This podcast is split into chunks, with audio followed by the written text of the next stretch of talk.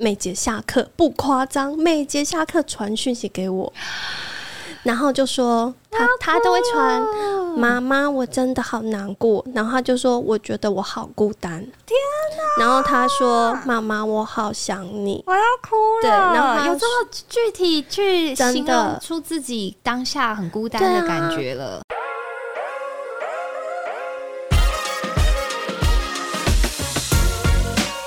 欢迎收听妈妈的明星花露水，我是主持人 Mimo，也是露水的共同创办人。大家午安，我是 Mimo，今天又要来闲聊了。今天的来宾非常特别，她是我的表姐 Natasha。先跟大家打个招呼吧，我知道你很紧张。Hello，大家好，我是 Mimo 的表姐娜塔莎。好，呃，我表姐，嗯，她今天特别北上，跟我一起录个节目。为什么会找他？因为我觉得我表姐是我有记忆以来，就是我同辈当中，她当妈妈当的好早哦，就是她是一几乎是我心目中一个当妈妈的表率。我感觉我还是孩子的时候，她已经是妈妈了。我不确定是不是我的记忆有点混乱，可是她真的算是早婚早生，对不对？嗯，其实还好哎、你是几岁结婚？我整个就是我是二十六岁结婚，二十早啊，对啊，然后可是二十七我就设定我三十岁以前要生完两个小孩，然后我就对我非常努力执行我这个计划，二七生一个，二九生一个。哦 你跟计划计划派，你对，你是这么计划派的人，是，而且我是很刻意，第一胎要生儿子，第二胎要生女儿，完 这个要怎么计划？对啊所以我的印象没有错嘛，就是你算早婚早生，然后因为我三十几结婚跟生小孩，所以我觉得我蛮长时候在回想你那时候当妈妈的模样。我觉得，我觉得我那时候的印象，你就是很游刃有余，是吗？其实那时候是还在那个就是 MSN 的那个那个年年代。没有 Line 没有智慧型手机的时候，我就当妈妈，所以那时候就是你知道育儿资讯完全就是要自己上网去搜寻啊，然后看部落客啊，那时候完全没有就是随便个划一下。社。群妈妈社群那些都没有，几乎都没有，嗯。对，然后所以其实那时候是很封闭的，嗯，对，所以当那时候当妈妈当的非常辛苦。可是你那时候身边生小孩的朋友多，没有，我第一个，你真的是表率哎、对，第一个结婚，好吧，虽然虽然我觉得那时候我一直觉得你很游刃有余，但根据我当妈妈之后的观察，就是我觉得游刃有余的背后，一定都还是有一些辛酸血泪史。没错，对，这就是我今天想要找你来跟大家聊的一个题目，就是你的小朋友经历转学经历了两次，对不对？对，好，你先跟大家简述一下你的家庭成员，好不好？嗯，就是呃，我我先生原本是在中部工作嘛，那他就是一开始后来还要调到北部去的时候，呃，我们就想说，不然因为两个小朋友那时候还小，哥哥才一年级，妹妹是幼儿园，我想要让他在南部那种宽阔的那个操场跑步，我不想要去北部比较封闭式的大楼的幼儿园，所以我我们两个协商就是好，他先上去北部，那我们回娘家。屏东，然后哥哥念小学，妹妹念幼儿园，就这样。哦，所以你们一开始决定分开，，对，我们是这样设定的。嗯对，然后等到真的，你知道哥哥要升三年级，然后妹妹准备念一年级的时候，开始挣扎了，因为你知道南部有后援，有我爸妈帮忙。但那时候挣扎点是觉得家人还是要待在一起，是不是？不是，是因为我老公跟我说，你根本不可能上来了，你不要骗我了。这是什么激将法吗？对，因为我那他就是在想要太安逸了，哦，所以他很想要你。他想要一家人在一起。对啊，可是你知道，就是有不用煮我菜，不用顾小孩，我知然道。后我回娘家，我就 我都觉得耍飞好爽哦。所以我就是你知道就被激，然后我就是下定决心好。所以那时候哥哥在二年级要升三年级的时候，然后妹妹准备要呃一年级的时候，我们就决定一家人合体，就是我们就住新庄，嗯，对，我们就上来新庄住。对啊，那是哥哥第一次转学。但是哥哥他就会有点小抗拒，因为哦毕竟嗯他在南部也是，就是也蛮开心的嘛。嗯对，那他那时候我们就说好吧，那我们就是跟爸爸在一起嘛。嗯对他其实有点不能接受，但是他也觉得有点期待。那我们先讲好了，因为听起来哥哥的抗拒比较大。他到真的到台北之后，他的反应如何？其实他是很紧张的，但是蛮幸运的是，他一开学的当天，他就交到了另外一个转学生的好朋友，非常幸运，非常幸运，而且就是完全到现在都还是很好的好朋友。他怎么知道？他怎么找到他的？他们两个就刚好被分在同一班啊。然后他就问他，然后就知道说他也是从别的地方转学过来。对，哇，他们转学生的模式是这样：他到一个新学校，他可能就是集中管理，然后就开始说：“好，你们两个跟我走，你们两个跟谁走？”然后就是要带你去，你知道，带你去。对转学生很奇妙。对啊，嗯，就是觉得哇，抓到浮木的感觉。我们两个要相依为命。因为有朋友、老师也有有帮我，就是注意孩子心理状态。其实哥哥这次转学非常顺利，嗯，对他基本上没什么阵痛期，完全就是无缝接轨。嗯，对啊，因为你有转学生第一个礼拜他就当班长，一转学就当班长。对啊，哦，我不知道这非常神奇，怎么会这么厉害？我就说这转学生他连教务处在哪都不知道，怎么选出班长的？我很好奇。因为原本的班长好像有什么状态，那老师就说：“嗯，你来当。”就这样，老师决定吗？哦，这老师决定也很奇妙。所以老师到现在，我们就是都还是有，还是持续保持联络。他是因为觉得微微好像有这个领导气质嘛？他可能觉得他可以给他一个任务，应该是哥哥。其实他是愿意表现，而且他是会，你知道，有些孩子他可能在学校永远都是低头不会举手的那一种，但是哥哥永远都是很开心。哦那就是代表微微那时候可能啊，微微是儿子，他是无无所。抗拒他那个，他就是完全就是无所畏惧啦，无所畏惧。那可能就是那个礼拜其实有表现出这样的特质，所以老师就给他一个这么棒的任务。那他后来在跟美美一起，哎，他们是在同一所学校。嗯，对，美美那时候一年级，然后哥哥三年级。一起都在同一所学校，那美眉的适应状况就完全 OK，对，非常好。两个其实这个学校是很温暖的，所以其实基本上他们到这个学校，所有一切都很开心，同学、老师什么都很 OK。那我就觉得哇，这次转学实在是太顺利了，太顺利了。好，我们要来一个转折了，就是因为我我我后来听说的其实是第二次，就是第二次又转学。就是你的人生也是很很奇葩，就是那时候我想说我要找你聊什么时候，我就想到哇，转学这个 tag，就是其实我们应该有一些家长都会遇到，可能偶尔呃人生一些变化，或者是说遇到工作调度等等，会面临到要带着孩子转变到另外一个城市生活这样子的一个转折。所以我我我觉得我想要聊的是第二次，他后来又转回高雄。对，说到这里，就是爸爸他工作又要调度了。Hello，爸爸，你知道，又是因为爸爸 很想放生爸爸的感觉。但是你知道，因为他这一次爸爸刚好呃南部他有一个工作机会，总之我们又要回南部了。那是在新庄待了多久？哦，两年哦。那时候刚好哥哥是五年级下学期，他其实已经呃经历五年级分班了，开开心心跟新同学读了半学期，然后开开心心要等到六年级要毕业的时候，哎，这时候爸爸就。传来这个消息，说很困难呢，因为我我不得不说，我人生第一次嗯。在学校感受到霸凌这件事情，不止我啦，可能还有其他小朋友。但我觉得霸凌这议题，我第一次感受到，其实就是小学五六年级，其实会有，就是我觉得那个时期的孩子开始会有一些自主意识更强了，或者他们开始会，如果你真的是。老师的引导啊，或者是学校的环境，这些让他们有机会去滋生这种状态的时候，其实就会容易遇到。所以我刚刚一听到哇，五六年级要遇到转学，我就联直接联想到。但我我想问的是，他当时当下听到又要转学的反应是什么？他就是瞬间崩溃啊！而且我们那个当下，我还记得用，就是我们是要去拍全家福，就是周年庆全家福的妆，就是那个行车间，对，我们都已经打扮好了，妆都化好了，然后你知道，他就整个哭花了。你怎么会选择在时候？我也是觉得，我的时间点实在太奇怪。然后反正就是印象，他真的真的不能接受，他就觉得我为什么我是再转我就要读第三间小学了，你知道吗？这真的很，而且他其实在。这个学校，因为当初低年级转中年级，其实他们的那个归属感还好，嗯，但是因为他在这间学校，可能他蛮活跃的，哦，那呃，班上同学啦、同才之间，老师其实都是还蛮互动，都很温暖，嗯。所以他其实是很舍不得，所以他觉得他真的超级不能接受又要转学这件事。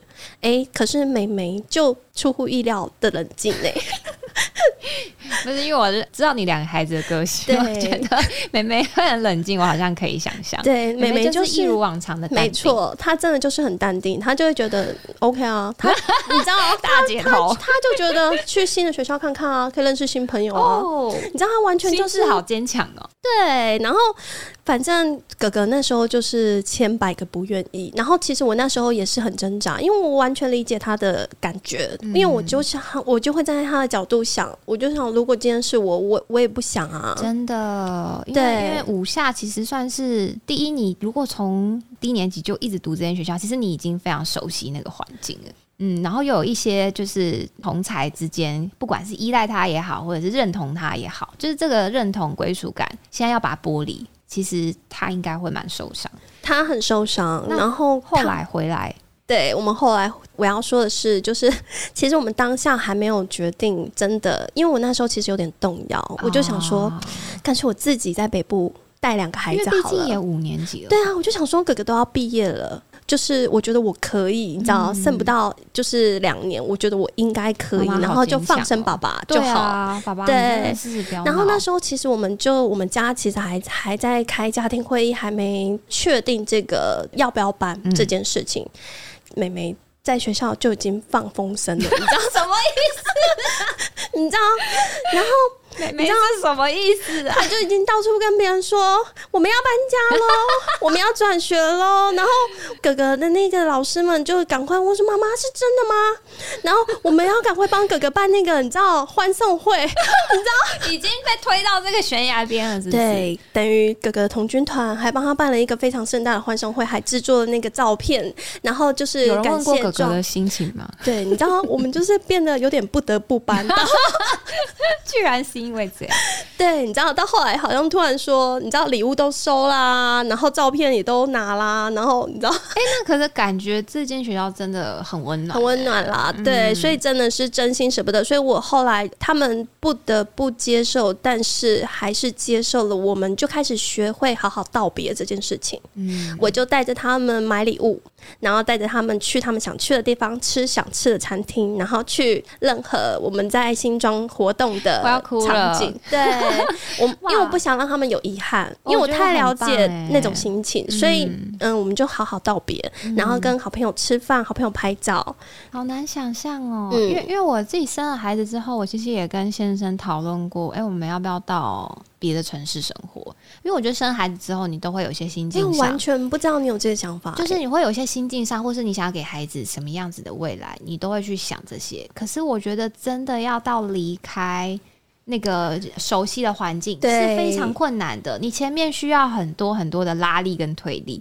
尤其我我们又是属于安逸型的，就是比较，哦因为我们舒适圈已经打出来，其实真的是不想动。对啊，而且我觉得我光是想到我要离开我熟悉的朋友，然后离开我熟悉每一天会去的地方，或是我待的这环境，我就觉得很难，何况是孩子。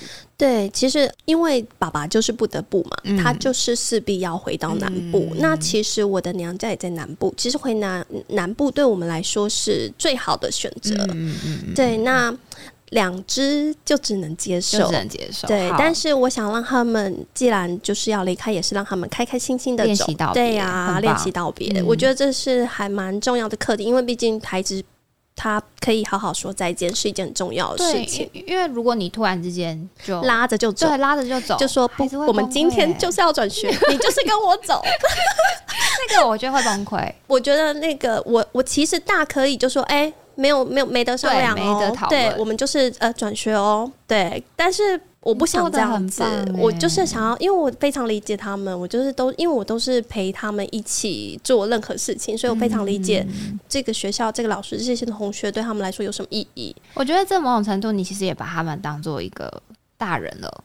对啊，就是你都知道大人会有这些分离的心情，的所以你就不要觉得孩子不会有。没错，然后你放到孩子身上，你就知道，那我们带着他慢慢学学会道别，他也不会有一个真的就是产生阴影。对而且别他们是很开心的说拜拜耶。其实到后来，他们其实是反而对新学校，充满了希望。嗯，有一点期待。然后呢，我们来听听看后面的鬼故事，因为因为后来听说哥哥回南部状况很不好，应该是说他心里的认知，因为那时候已经要过年了嘛，嗯我们就是整个噼里啪啦又要搬家，然后又要转学的手续非常混乱，然后呃寒假一结束就是准备下学期的入学，所以其实他们呃在这个非常变动很多。对他们就是有点期待开学，又有点啊怕受伤害，你知道吗？因为像美眉她就是没有转学经验，所以她其实是很期待的。哦那哥哥他其实因为他第一次是非常美好的啊。嗯哦，你懂后，他就会觉得，哎、那我这次应该也不会太差吧？毕竟有经验，有没有？哦，想到孩子的视角就觉得很心疼，但后来是真的不适应吗？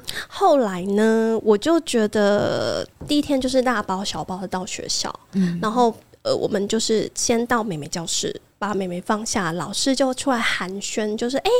哎、那个某某妈妈吗？哎、嗯那个有没有什么注意的事项？有没有不能吃什么啊？然后什么老师就是非常年轻、可爱、漂亮，我就觉得哇，好有爱，就是太幸运了。妹妹的老果然师，对，然后呢？然后接着呢，我们就就走去哥哥的那个教室，然后这个老师也是年轻，但是他是面无表情的走出来，Oh 啊 my god！对，来跟我进去，完全没有寒暄，你知道？等一下，那我想问，刚刚哥哥也已经看到美美的老师有多么的青春活力了，是不是？对。天哪，那他当下有就是然后同学那时候就是他还好，他不太会当下表现出来。然后，嗯、他他进去了之后，然后我跟爸爸就悻悻然的离开了。我要哭了。等一下，然后呢？然后好，可是我们就都是往好的方向想，因为我们想说、哦啊，我们可能打扰老师，他在叫孩子们打扫了，你知道，我们都会帮老师找理由，我们就想说啊，我们这来的真的不是时候这样，然后我们就好回家，我们就非常期待他们下课，然后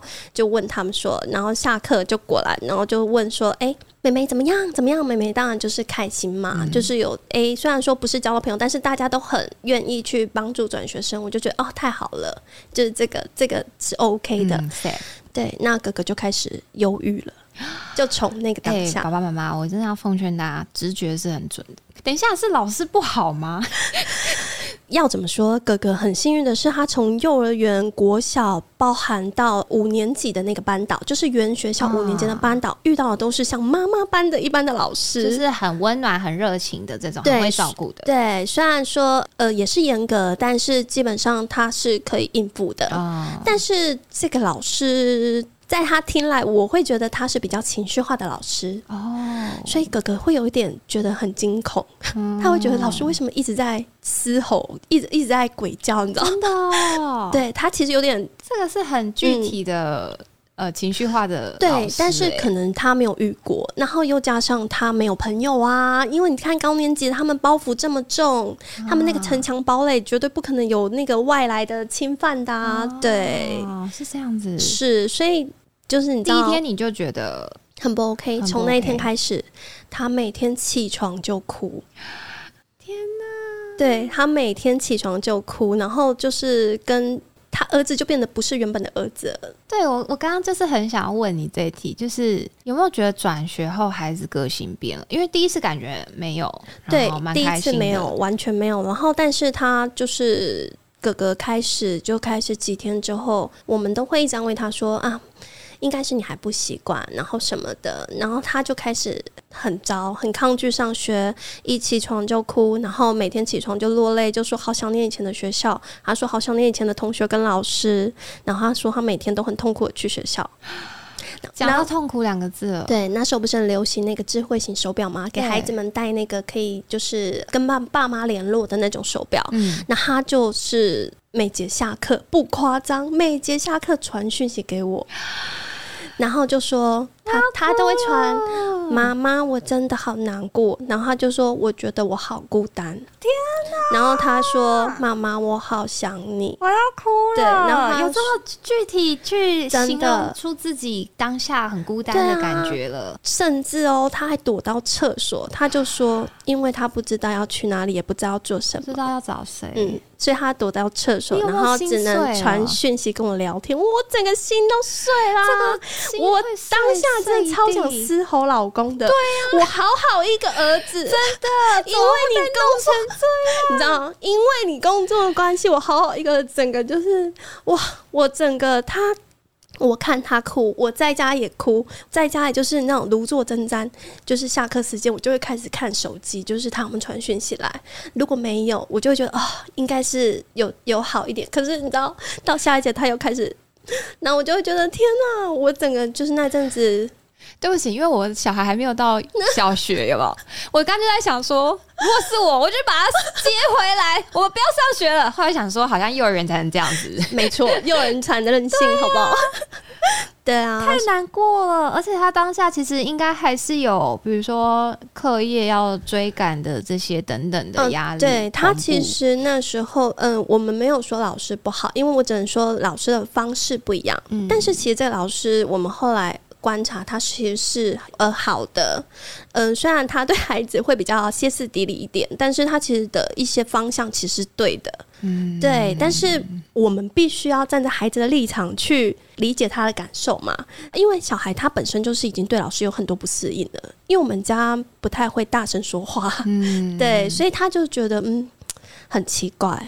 那哥哥他除了就是刚刚形容的那些嗯状况，他还有没有遇到什么其他的？他就觉得他交不到朋友啊，他完全封闭他的自己的心，因为他的个性从小到大，他其实是到任何环境或任何营队，他其实就是马上如鱼得水的那一种，嗯就是完全就是融入，哦而且是领导的那他有一。种从神坛上跌下来的感觉。对他不愿意打开他自己的心去交新朋友。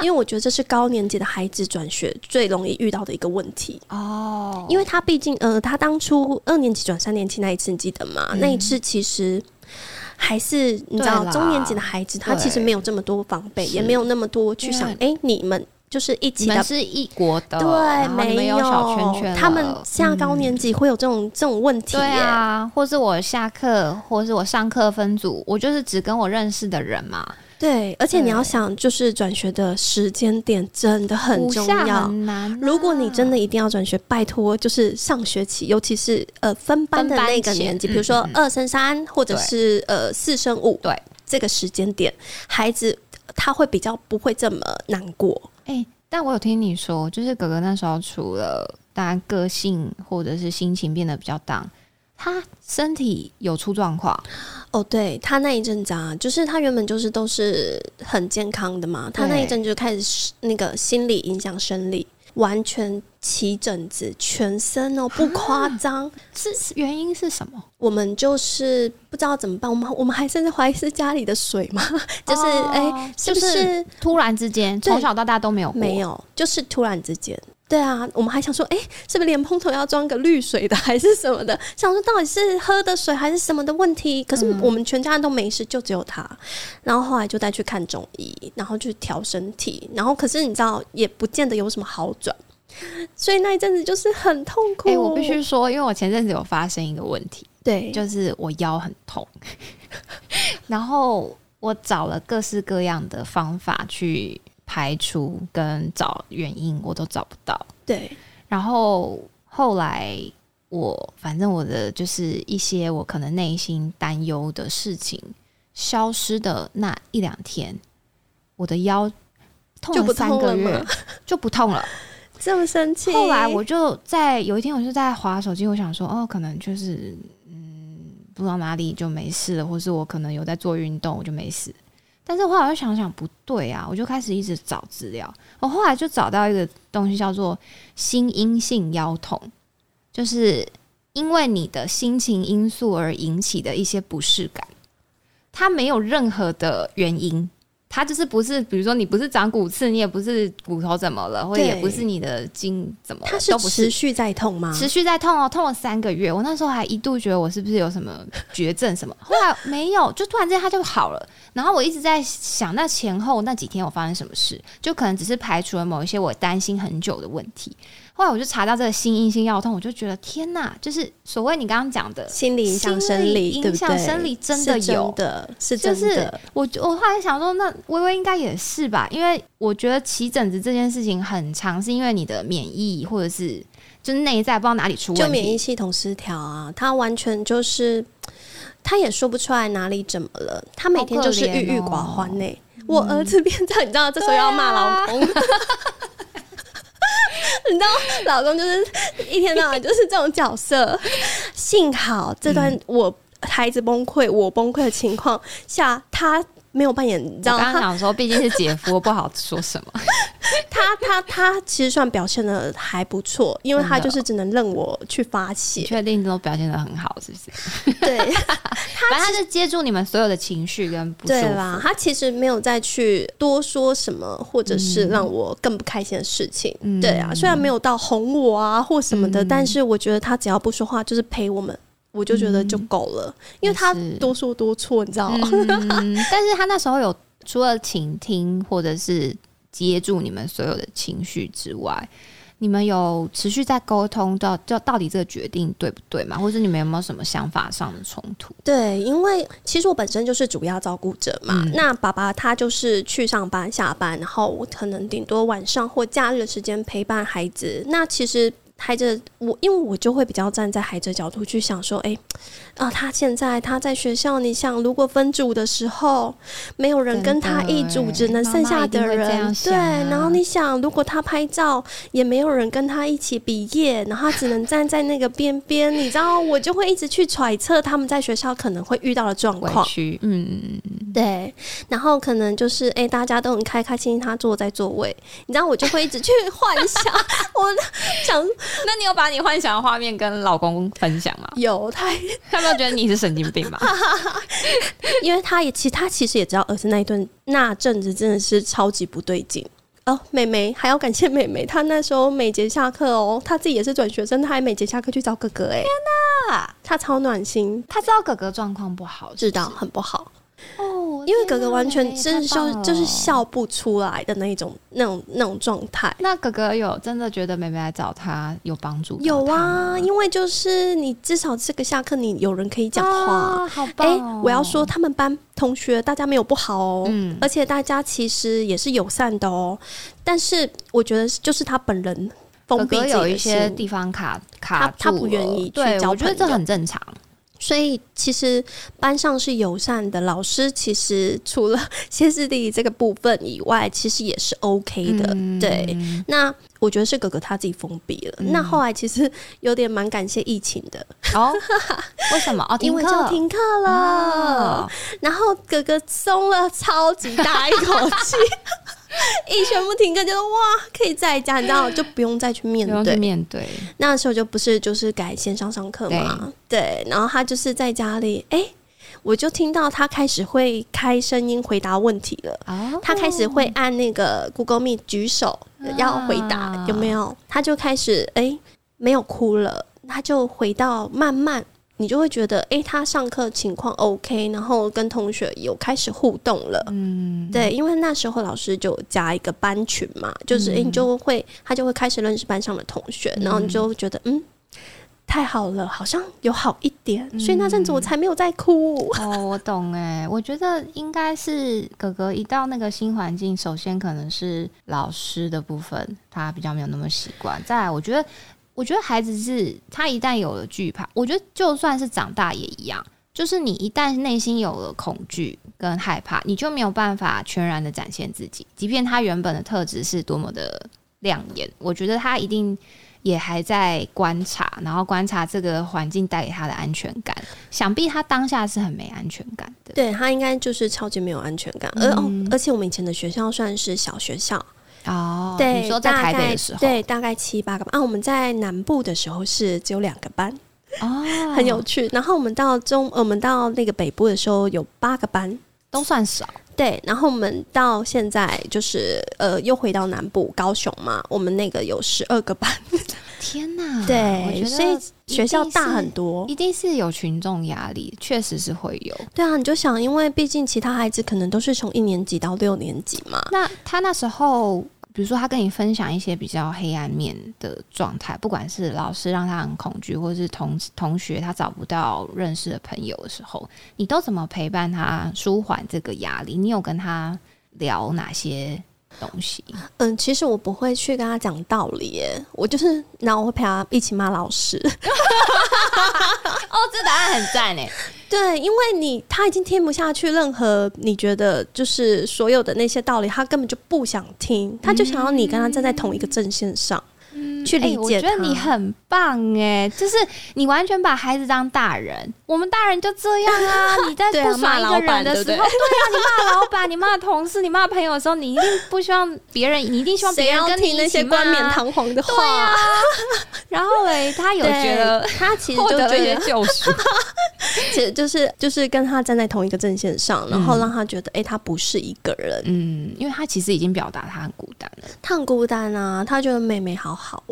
他会觉得妹妹好好，为什么？因为他可能觉得妹妹的老师很好哦。哎，我觉得所以老师还是蛮重很重要哦。对，老师真的超级重要。你选学校真的不如就是遇到一个好老师，真的，嗯，超重要。对啊，因为老师就是会带领班上的气氛嘛，嗯嗯，对，然后带领班上的风格。所以其实疫情完停课，然后后来到后来开学回到学校，其实哥哥就已经正常了。就回到原来的他了，因为经过这个疫情，在家里上课熟悉，慢慢熟悉老师的一些口气啦、态度，然后这是行事作风，他已经有点习惯了，所以其实他已经可以应付了。我觉得你陪他骂，应该也 带来了一些帮助。对，我觉得不是真的要骂，我觉得应该是说，像你看，他告诉你说他找不到人。可以讲话的时候，其实应该是他当下在面对这个陌生的环境跟老师的时候，他其实找不到其他人跟他没有共鸣。对对，那他就会觉得恐惧就会一直往里面自己钻嘛。对。可是当他在一个舒服的环境的时候，或者旁边有人跟他一起，你知道为什么吗？因为他发现，因为他后来跟同学比较熟了嘛，他发现大家都一样，这很重要，这就是同才啊。他发现都一样，原来不是只有他对老师觉得老师很奇怪。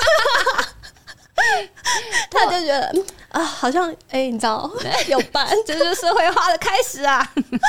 哎，可是这真的要感谢老师了，你不要再补充说明了。哎，因为他现在国中了，你看他遇到老师，然后。你知道，经过这点洗礼，他非常不管遇到怎么样老师，他现在都已经可能去面对应付嘞。所以其实你回头再去看他这转两次的转学，我们当下就是嗯，这个哭到不行，然后或干嘛。可是我们走过来之后，再回头去看，真的会感谢当下的自己，就是。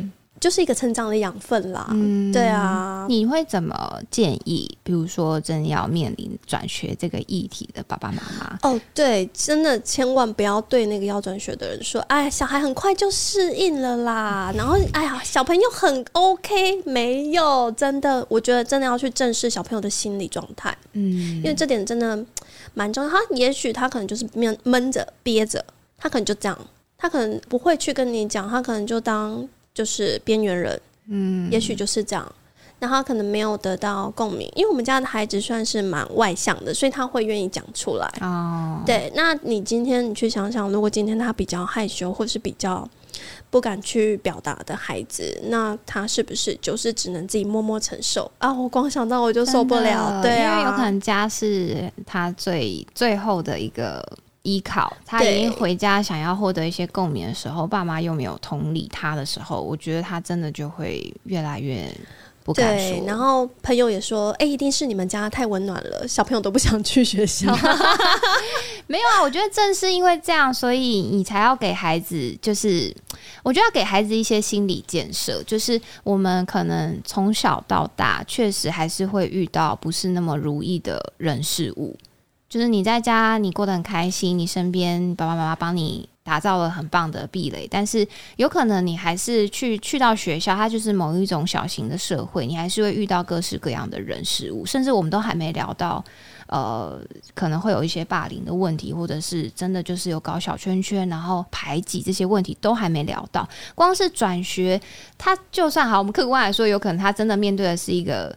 就是很正常的班级，他都会遇到这么庞大的压力了，何况是如果真的班上有一些不是那么善意的状况的时候。家庭真的很重要。对，我们现在就是因为我们自己本身就是转学生嘛，我们现在就是只要像美美现在身上五年级班上有转学生，哇塞，整个就是去，哎，你有没有什么需要帮忙的？你知道，完全同理心大爆发，哇哦，好棒！哦我们现在对 那个转学生超级友善。你想去哪里？我带你去。你想要做什么？我陪你。很棒，我们完全就是理解转学生的心情有多辛苦，对不对？对，所以我们就是可以做到。因为当初转学就是就是非常感谢愿意来跟女儿讲话的人，所以我们家也跟梅梅说，你遇到转学生，你就是去照顾他。对，你就知道当初你也是转学生，对不对？你也知道当下心里有多孤单，多需要有朋友，所以你也去做这个角色。哎，他们执行的很好，哥哥也是啊。哎，我觉得这是很棒的生生活身教教育，对对，没错，他就是遇到才会知道当下那个心情嘛。嗯，那我们就是同理别人的心情啊，我们当下当初也是这样子走过来的，那别人他一定也觉得很孤单、很害怕。对啊，我就觉得超棒的。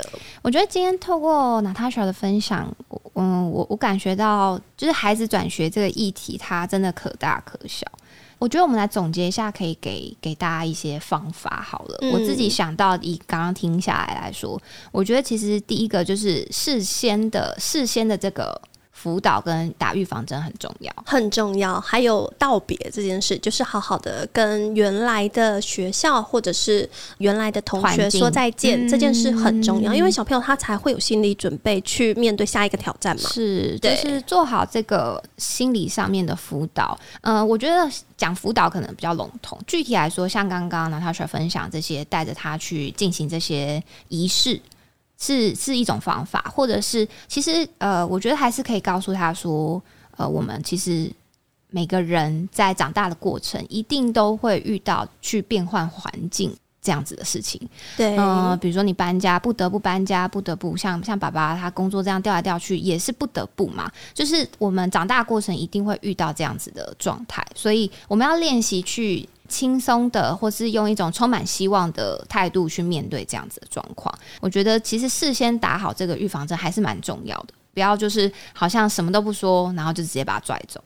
第二个，我觉得，呃，可以的话，你觉得有没有可能，我们其实可以事先的，不管是跟老师沟通，或是带他去看看新的。学校环境。对，其实我们有做这个动作哎，而且我们那时候其实有两间学校让他选，就是哎，你想念这间还是这间？嗯，对，那他他其实我们前面的动作都都有做到。那跟老师，其实我也有跟老师通话，嗯，对，然后可是孩子就说，老师跟你讲话跟跟我们讲话是不一样。哎，你怎么又补一枪啊？没有，笑死。然后，所以你知道啊，我哦，真的是社会化的过程啦。我们不能说什么，真的超好笑。对，的确啦，你可能所以已经很努力进行沟通了。哥哥就说：“妈妈，你快来！”老师跟我们讲没有，就类似这样。对，好吧，老师的管教方式我们今天不对我们，我们其实对老师很尊敬的啦。但是反正我觉得就是。家长作为家长，可能事先的去跟老师沟通。呃，我觉得应该是这样讲：一方面，这个动作可以让老师知道你很重视孩子转学以后的发展。对。然后，另外一方面，我觉得你也可以帮助老师，因为我们有时候真的，你真的还是遇到愿意去跟根据孩子的状况调整的老师，你就一定要做到这件事情，老师才可以选择有效的方式去跟孩子交流。对对，所以我觉得多做这个动作是好的。那可以的话，我觉得环境方面，就是可能家长也可以事先带孩子，就是你们选择这个学校，那我们就去参观一下环境，然后让他对环境有个基本的认识，不会到这么陌生。因为如果人事物全部都是陌生的，可能对他来讲压力是更大的。所以我觉得或许可以试试看。你还没有什么想要补充？觉得可以让孩子在面对转学这件事情上，可以不要压力这么大吗？嗯，其实他们经历这两次转学，到就是你知道，爸爸都会到现在都还会开他玩笑，就是时不时就说：“哎，我好像又要你知道，又要被调 调到。”对，可是我们现在都很聪明，我们现在都说没有，我们现在就是不管爸爸你要去任何地方，我们就是要在这里。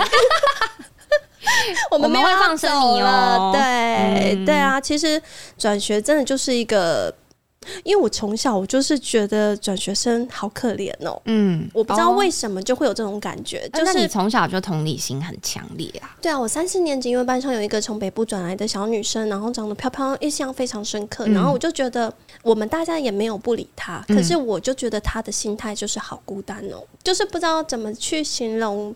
那种感觉就是没有办法融入的感觉。确实啊，因为你们一定就是跟同学打闹的时候，他相对孤单啊。对，然后所以我其实非常不愿意。